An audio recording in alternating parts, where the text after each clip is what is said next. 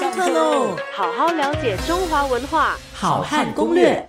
这两周的节目呢，我们都来谈到的是关于呃兵马俑或者是陶俑的艺术成就哈。那么我们先这样说哈，就是在一九七四年所发现的这个兵马俑呢，其实可以说是不单单是中华文明的奇迹，极大的艺术成就，也甚至是人类史上的一个大的奇迹。大家说这怎么会如此的写实，如此的逼真？这怎么怎么怎么做到的？是一大块的陶土去把它捏出来的吗？当然不是啊。那么如果用马来说的话，各位知道马有这个马的头部，甚至有马的这个啊颈项啊，然后它有耳朵啦，它有它的这个须发啦，哈。那么它其实啊都是分开来制作的，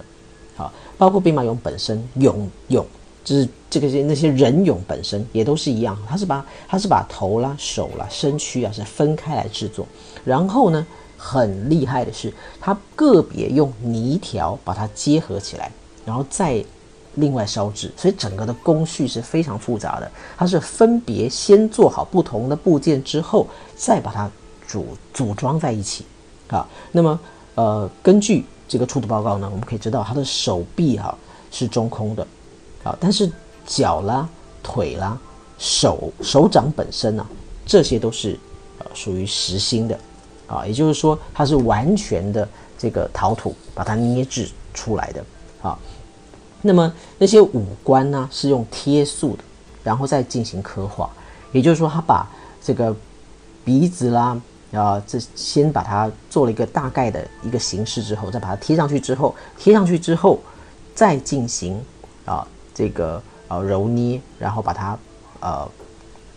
再刻画啊，把它的这个眼睛啊、眼角啊啊这个须发再把它刻画出来，所以整体的诗作工序啊是非常的复杂，而且它烧制绝对也不可能是一次就把它烧好的。好，那么我们可以知道它的这个呃捏制的过程呢是非常的复杂，那些包括须发都是啊，眼睛呢是用雕的嘛。用用这个，我们就不刚刚讲说五官来讲的话呢，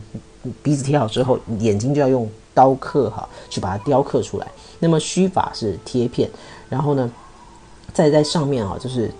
贴上去之后，再用这个刀子呢，或用其他的工具哈，再把它刻画出它代表毛发的一些线条啊。所以整体的这个呃制作呢，还要非常的小心。啊，为什么呢？因为它在烧制的时候，也极有可能会因为太过热而炸裂啊，所以这个整整个的兵马俑的制作过程呢，是非常的严谨而非常仔细，而且要有相当高的一个技术和艺术的能力才能够完成。所以整体来讲哈，我们可以说这是一个非常非常庞大的呃极为